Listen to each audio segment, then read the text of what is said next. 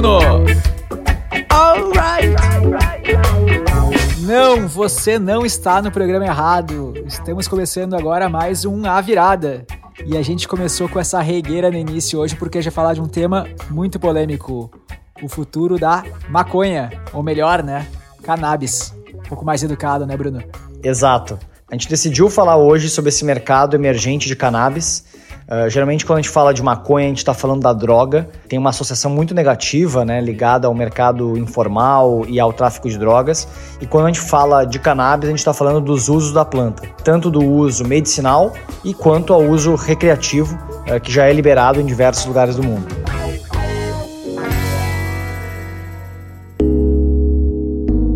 E esse é realmente um supermercado né? Um supermercado não, um supermercado. é um mercado de 18 bilhões de dólares já, né? E as projeções aí, obviamente, variam bastante, mas a grande maioria delas espera que o mercado atinja cerca de 97, 100 bilhões de dólares até mais ou menos 2025. Exato, a gente está falando aí de um mercado potencial muito grande em alto crescimento. E existem algumas pesquisas aqui no Brasil que a regulamentação do mercado de cannabis medicinal, que já começou, pode gerar um mercado de 5 bilhões de reais em apenas 3 anos. E as vendas de cannabis cresceram muito durante esse período de quarentena e isolamento social. Nos Estados Unidos, nos estados da Califórnia, Washington e Colorado, as vendas chegaram a crescer até 100% em relação ao mesmo período do ano passado. Mas, cara, esse mercado de cannabis, embora esteja tão na moda, não é uma coisa nova, né, Bruno? Exato, existem registros do uso de cannabis para diversos fins, em escrituras pré-históricas e também na literatura grega. Tem inclusive uma passagem que fala que eles usavam a planta nos banhos para relaxamento, de 440 a.C. Então a planta da cannabis acompanha a humanidade há muito tempo, mas a planta também é utilizada para outros fins, mais diretos, mais práticos cânhamo, né, que é utilizado como vestuário e para fabricação de cordas, por exemplo, que o cânhamo é utilizado até hoje. Mas a grande oportunidade desse mercado está no uso dos canabinoides, que são essas substâncias especiais que estão na planta, são recebidos e são absorvidos pelo nosso corpo de forma diferente. Os dois mais famosos compostos desse tipo é o canabidiol, que é o CBD, e o famoso THC, que é o tetrahidrocannabidiol, que realmente gera os efeitos psicotrópicos, famoso barato.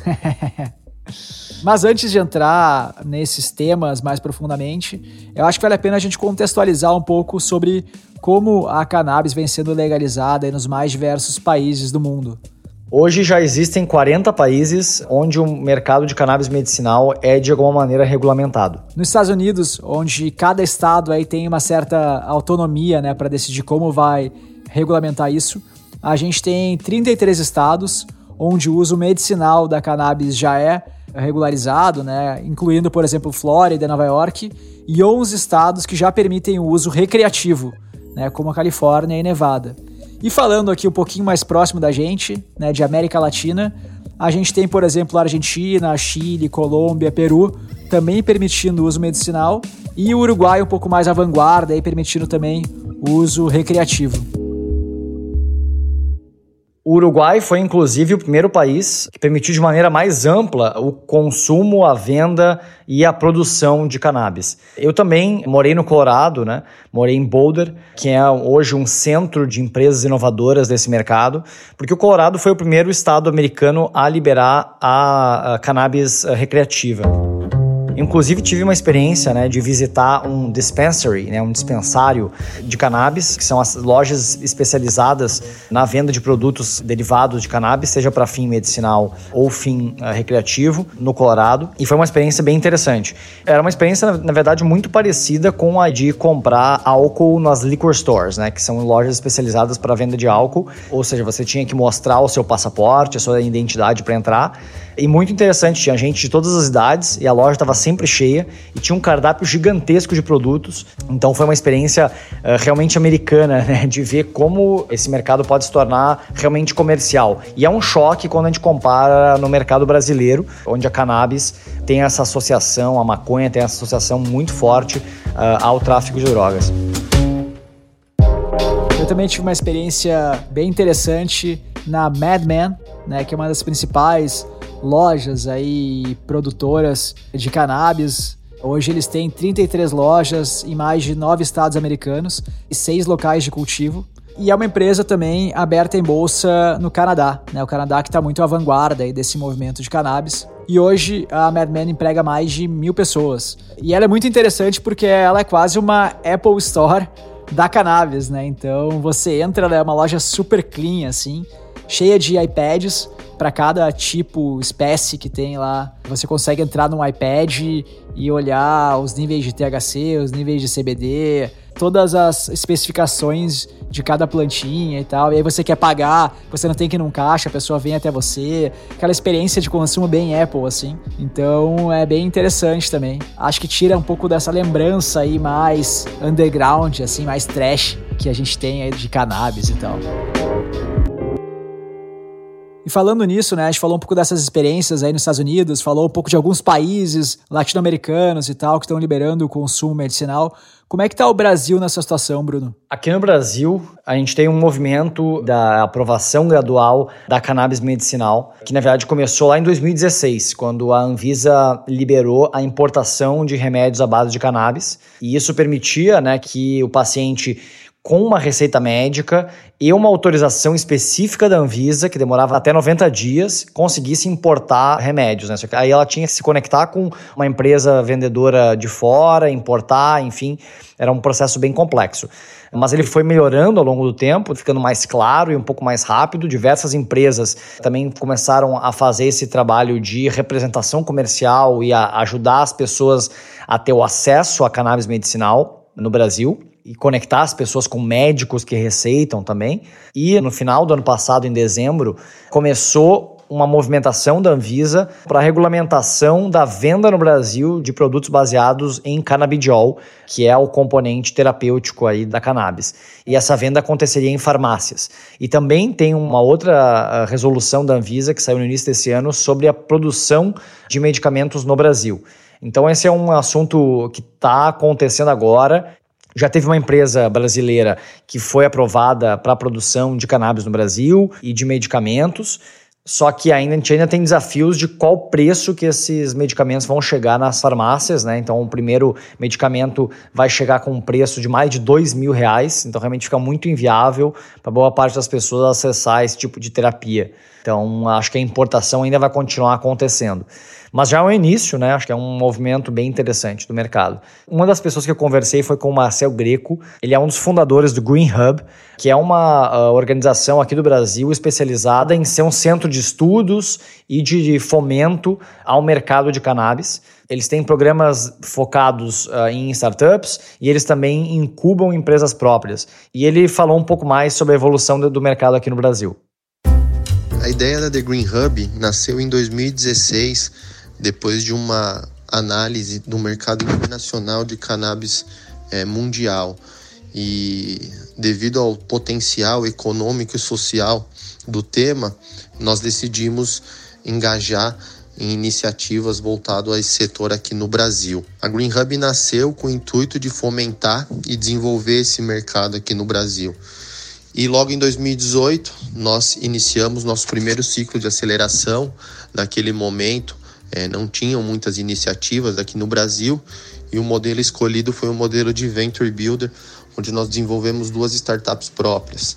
O Centro de Excelência Canabinoide, que é uma plataforma educacional e de clínicas especializadas na medicina canabinoide, e a Anela, que é um software de gestão de tratamentos com cannabis. Agora em 2020 nós abrimos oficialmente a primeira chamada de startups, fizemos um demo day agora no mês de março com 15 startups e o nosso objetivo é fechar com alguma delas um novo programa de aceleração ainda para esse ano de 2020. Também nós desenvolvemos eventos para o setor. Tivemos a primeira edição do Cannabis Thinking agora em março e foi um sucesso. Tivemos aí a presença do presidente Fernando Henrique e de grandes figuras relevantes para o setor de cannabis. E a nossa ideia é continuar com uma agenda de eventos nos próximos anos, com o objetivo de nivelar o conhecimento e também de fomentar essa indústria aqui no Brasil. E eu falei também com a Camila Teixeira, que é uma das fundadoras da Indeov, uma das empresas especializadas no acesso a cannabis medicinal aqui no Brasil, e ela fala um pouco mais sobre o mercado aqui e fora. Em relação ao mercado de cannabis hoje, a gente sabe que tem um potencial enorme. Se a gente olha as projeções globais, até 2025 estava previsto aí mais de 60 bilhões de faturamento. Se a gente pare para observar Brasil também nesse contexto, só pensando nesse mercado mais farmacêutico, que é o Brasil assim está entendendo, a gente olha as principais indicações que podem ser beneficiadas com a cannabis, como autismo, epilepsia, Parkinson, doença crônica, Alzheimer.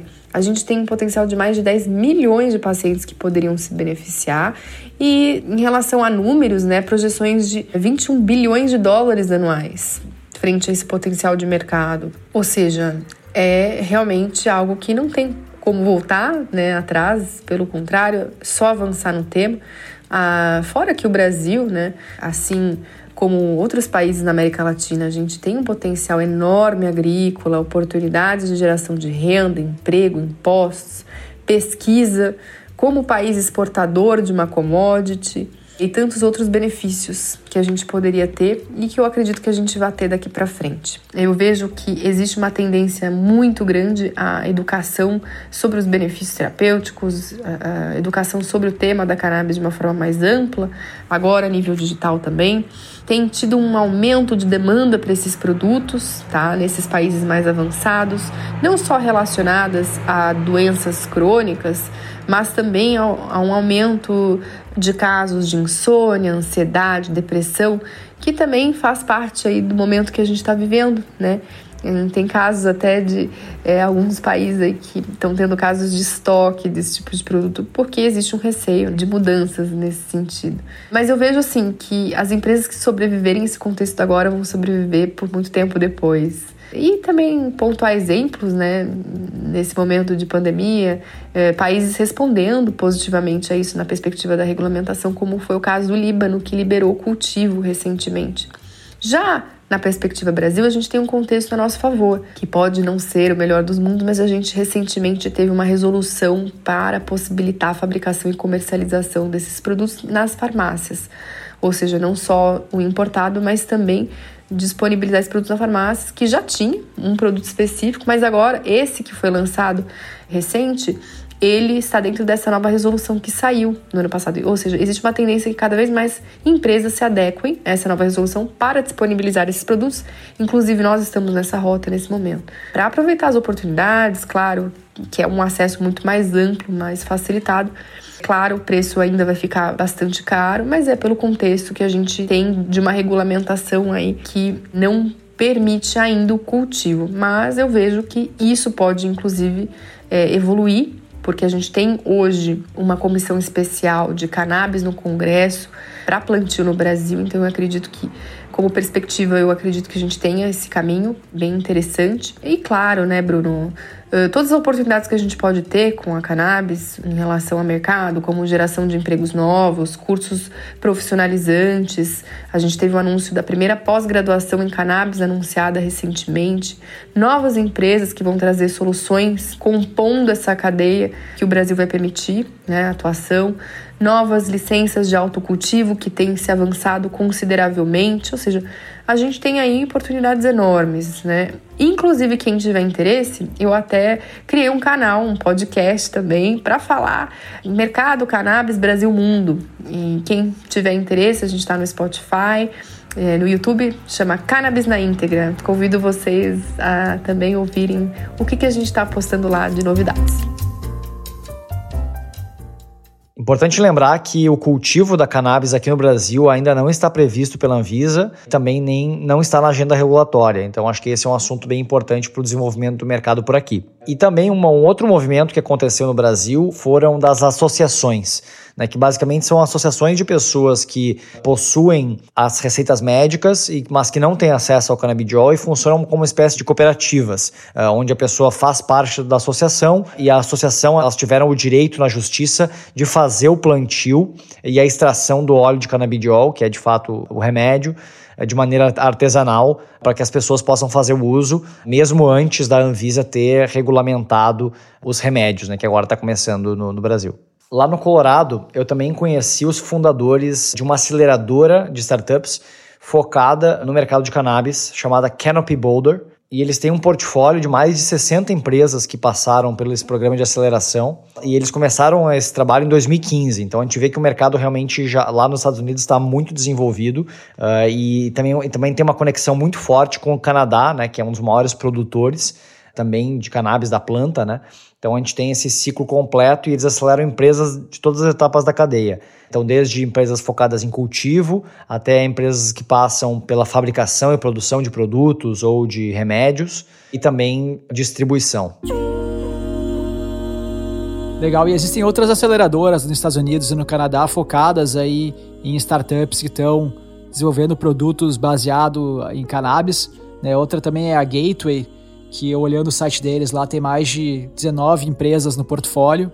Mas eu confesso aí que tentando olhar cada uma das empresas, vi muitas já que estão com o site desligado, então nem todas aí estão prosperando, né? Exato, é um mercado que teve muito hype, né? Então, a, as ações das empresas listadas em bolsa, que são mais de 30 empresas aí listadas nas bolsas dos Estados Unidos e do Canadá, uh, chegaram a subir 400, 500% aí no, uh, entre 2018 e 2019. Então teve muito hype nesse mercado e que agora, ainda mais com a crise agora, tá dando uma decantada, né? Mas acho que realmente vão ficar aquelas empresas que têm uma base sólida que realmente construíram valor. E falando já em empresas abertas em bolsa, né? Eu tava dando uma olhada no Yahoo Finance, no watchlist dele de empresas ligadas aí a cannabis e tem diversas empresas, mas o que me chamou a atenção foi algumas empresas bem conhecidas da gente que eu não esperava encontrar por lá. Então, uma delas, por exemplo, é a Embev, né? A AB Embev, que está pelo Yahoo Finance aí sendo uma das empresas que eles estão observando, os ligados, relacionados aí ao mercado de cannabis. E eu olhando, eu descobri que eles fizeram uma, um investimento aí de cerca de 50 milhões numa empresa chamada Tilray. E a Tilray é uma outra empresa também aberta em bolsa na Nasdaq, que foi a primeira empresa a permitir a importação de cannabis para os Estados Unidos para usos médicos. Mas, pelo que eu entendi, o interesse ali da Embev é produzir algumas bebidas que não são alcoólicas, né, e substituem o álcool pela cannabis, né? Então seria um uso até mais recreativo.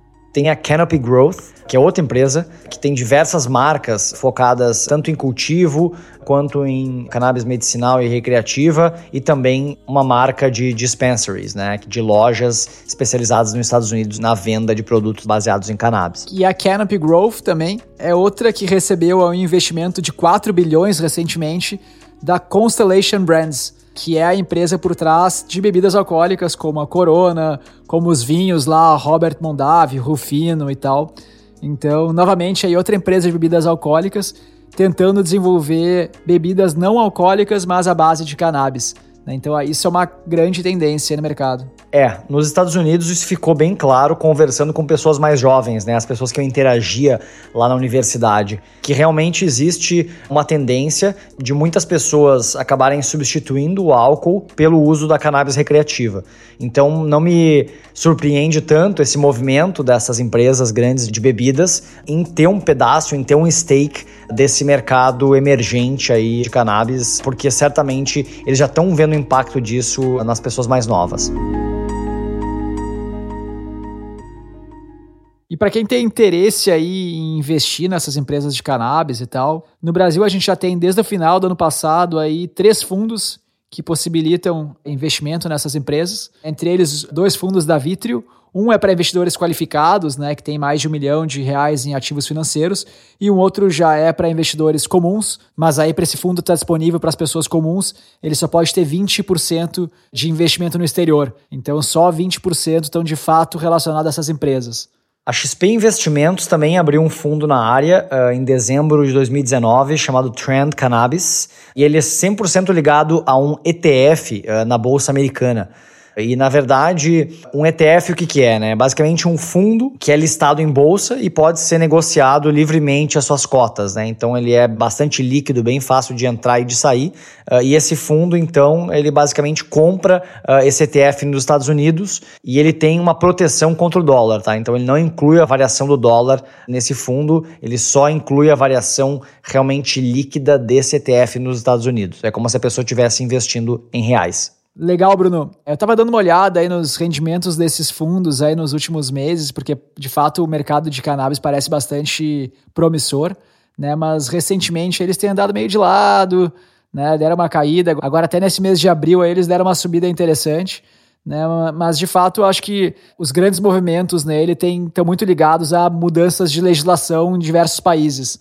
Então, quando algum país libera, algum país relevante libera o, a cannabis, eles dão um pulo, né? Mas não é uma coisa com uma subida constante, assim, não é uma, uma empresa viva que está produzindo, distribuindo e tu está ganhando na, com relação ao que aquela empresa está realizando no presente, mas sim com uma perspectiva futura do mercado aumentar. Exato, porque na verdade são empresas pequenas ainda, né? São empresas que no Brasil dificilmente conseguiriam abrir capital, mas elas fizeram esse movimento muito para capturar esse hype, capturar esse interesse do investidor de varejo nesse mercado.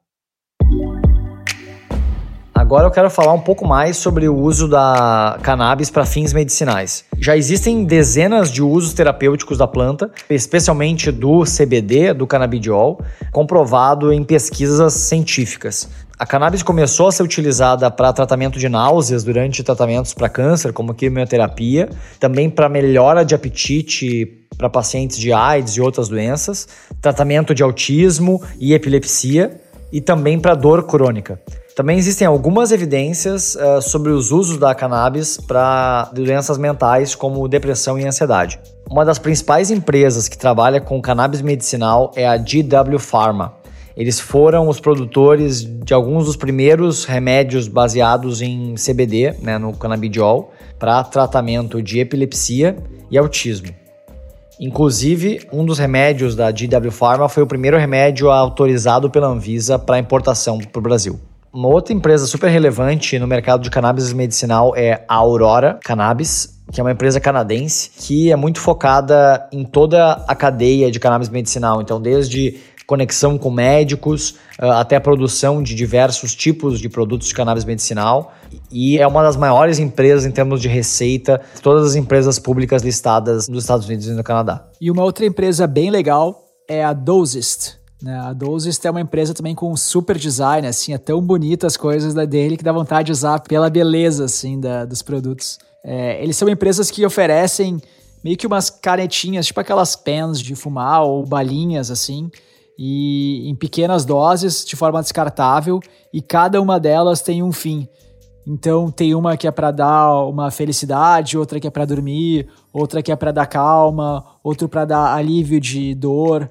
Né? Cada uma tem um fim específico, assim. A Dosist existe desde 2016 e em 2018 ela foi eleita pela Fast Company como uma das 10 empresas mais inovadoras do setor de saúde e em 2019 agora ela foi eleita pelo LinkedIn como a número 2 do ranking de top startups dos Estados Unidos.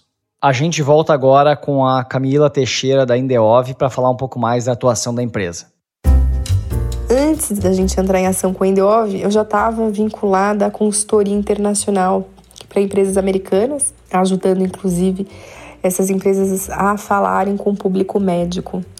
E 2015 a gente tem a novidade né, da Anvisa para liberar a importação individualizada para esse tipo de produto, isso com a RTC 17 2015 nesse primeiro contexto. E uma oportunidade de entrar no Brasil para resolver algumas dores que a gente identificou à época, que basicamente eram três: a falta de informações a respeito desse tipo de terapia, a falta de produtos de qualidade e também a dificuldade no acesso. A Indeov, ela entra em ação, portanto, sendo a pioneira, né, como a primeira empresa especializada no acesso à cannabis medicinal, fazendo a conexão entre pacientes, médicos e produtos de qualidade. E a gente entendeu que a gente teria que abarcar em duas frentes. Consultoria, que a gente já trazia em expertise dos Estados Unidos, e também uma parte de representação comercial, facilitação de acesso a esses produtos aqui no Brasil. A gente já tinha em consultoria né, dois importantes fabricantes, os principais, inclusive, que é a Charlotte's Web Elixinol, que a gente trabalha até hoje, mas precisavam entrar no Brasil no primeiro momento. Então a gente desenvolveu um, uma frente dessa consultoria em que a gente ajuda ponta a ponta as empresas a virem para o Brasil.